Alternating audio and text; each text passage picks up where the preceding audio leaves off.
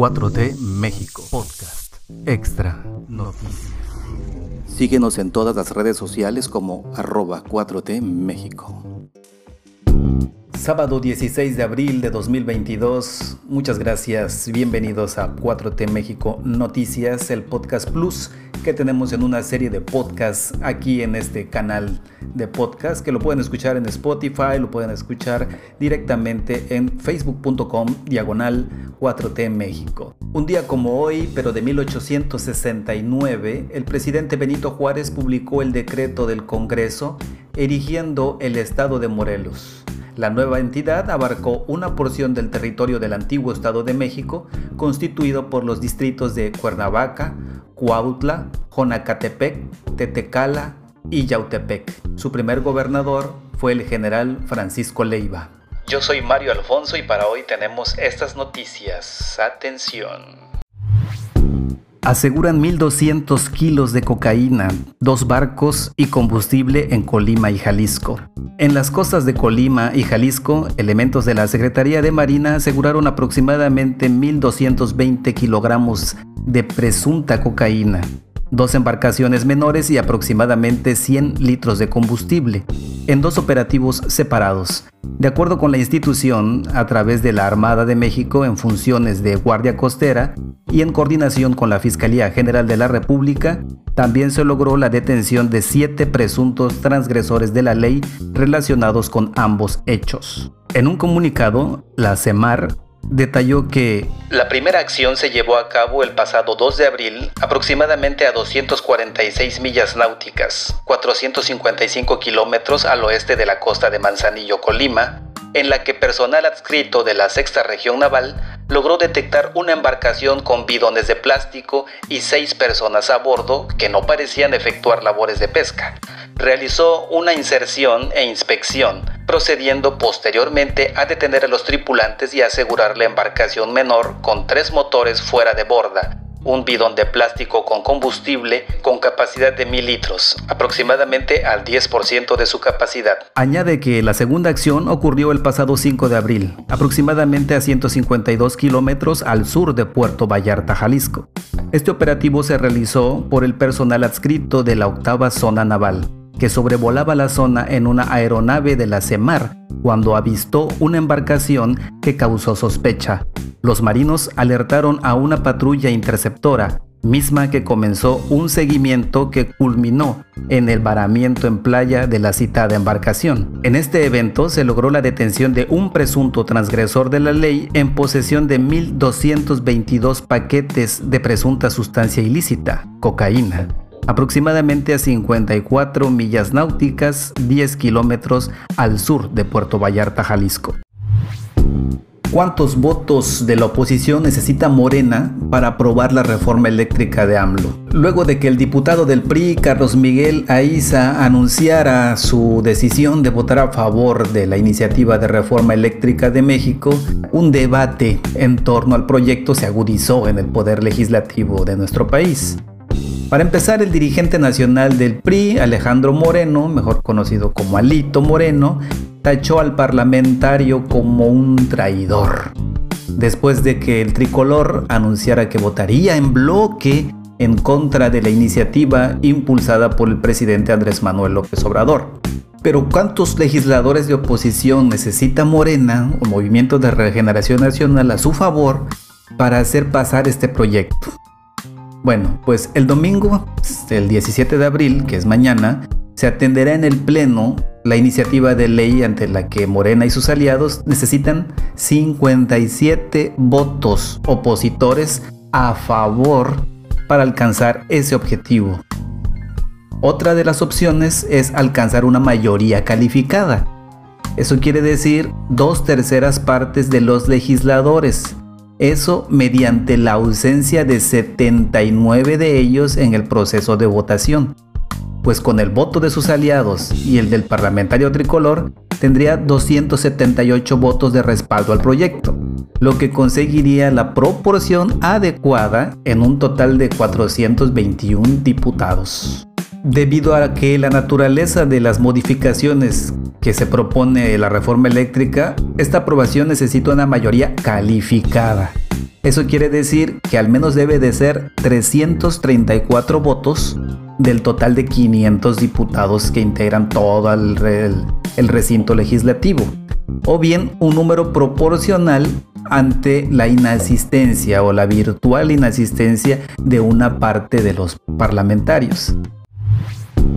Con iniciativas ciudadanas buscan convencer a diputados de aprobar la reforma eléctrica de AMLO. Mediante una manifestación en la Cámara de Diputados y una recolección de firmas en la plataforma change.org, ciudadanos mexicanos buscan que los legisladores aprueben la reforma eléctrica promovida por el propio presidente Andrés Manuel López Obrador luego de que los parlamentarios de oposición han amagado con que rechazarán la iniciativa que busca garantizar una participación mayoritaria del Estado en la producción de energía eléctrica, ciudadanos inconformes con la postura legislativa han llamado a diferentes acciones para tratar de variar la balanza a favor del proyecto del presidente. El usuario Eduardo Rosas dio de alta un espacio de recolección de firmas en change.org donde califica que si el Partido Revolucionario Institucional, Movimiento Ciudadano,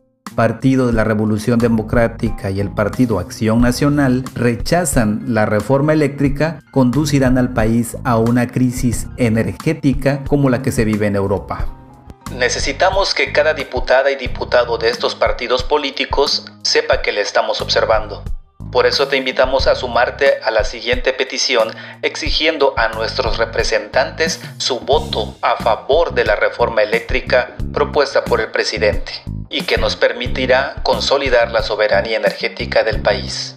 Esto expresó y además de la recolección de firmas impulsada en redes sociales, la periodista Alina Duarte llamó a manifestarse en la Cámara de Diputados ubicada en el oriente de la Ciudad de México para exigir a los parlamentarios su respaldo a la iniciativa de ley, que también contempla la nacionalización del litio y el fortalecimiento de la Comisión Federal de Electricidad. Amistades, no olviden decirle a la gente dentro y fuera de México que el domingo libraremos una batalla, que no es ni será la única, pero sí una muy importante. La aprobación de la reforma eléctrica nos debe convocar a todos y todas. Esto es lo que dijo la periodista Alina Duarte, teniendo mucha razón que esta es una batalla ciudadana y que debe convocar a todos y todas. Jesucristo, Angels, Serrat y Gandhi. Así celebra AMLO la Semana Santa. El presidente Andrés Manuel López Obrador ha dicho siempre que es un hombre de fe. No es extraño que este Viernes Santo haya recordado la crucifixión de Jesús mediante cuatro de sus grandes ídolos, con un mensaje alusivo a Jesucristo, al filósofo alemán Friedrich Engels, al cantautor catalán Joan Manuel Serrat y al activista espiritual indio Mahatma Gandhi, el presidente López Obrador destacó en el día más importante de Semana Santa la vocación cristiana de proteger a los pobres y desamparados. López Obrador utilizó sus redes sociales para recordar lo apasionante y bella que es la vida de Jesús de Nazaret, sobre todo por su sincero amor a los pobres y su actuación consecuente sobre la no violencia.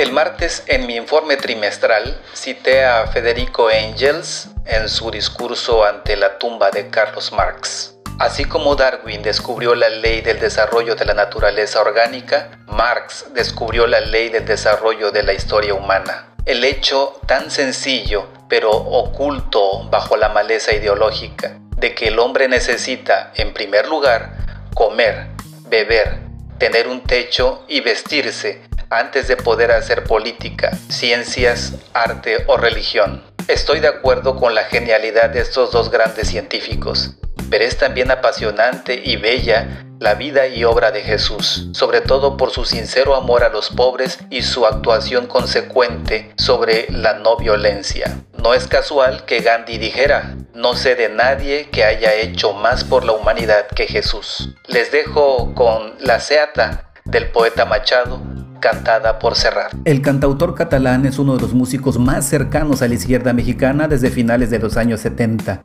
Se exilió en México para huir del franquismo en 1969, un año después de la masacre estudiantil de Tlatelolco. En ese contexto, se encontró con otro exiliado español, el escritor Paco Ignacio Taibo, quien lo acogió en su hogar, según consta en una charla transmitida vía Facebook el pasado 6 de abril, en la que conversó con Paco Ignacio Taibo II, hijo de Paco Ignacio Taibo. Llegar con la familia Taibo fue como llegar al jardín de las delicias. Ahí estaba Luis Buñuel siempre, Luis Alcoriza, Juan Rejano, Luis Ríos, Max Au y Juan Rulfo. Todos ellos conformaron un círculo de izquierda que se consolidó después del movimiento estudiantil de 1968. Esto de acuerdo con el pensador mexicano Carlos Monsiváis, publicado en su libro El 68, la tradición de la resistencia. Muchas gracias por escuchar aquí este sábado 16 de abril. Esas son todas las noticias que tenemos para el día de hoy. Así es que ya están informados para este sabadito y para el domingo. Quizás mañana tengamos algunos otros contenidos por aquí. Por ejemplo, pueden encontrar también el programa que está saliendo ahora al aire en Sin embargo, al, al aire, con los periodistas Álvaro Delgado y Alejandro Páez Varela, que está basado en su libro La disputa por México y están sacando cada domingo episodios. Así es que pueden verlos ahí en YouTube, los pueden seguir y suscribirse a su canal, que es muy bueno, sin embargo, al aire. Y también, si quieren el audio, lo pueden tener aquí en Spotify con nosotros. Lo descargan el audio para que lo puedan llevar solo el audio y se lo vayan escuchando mientras hacen ejercicio. Muchas gracias amigas y amigos y nos vemos el día de mañana si es posible o próximamente o el lunes con más noticias. Por favor, compártanlo y cuando compartan digan que todo lo que se dice aquí siempre es verdad. Este podcast fue publicado por 4T México, producido por Mario Alfonso. No olvides seguirnos en todas las redes sociales como arroba 4T México.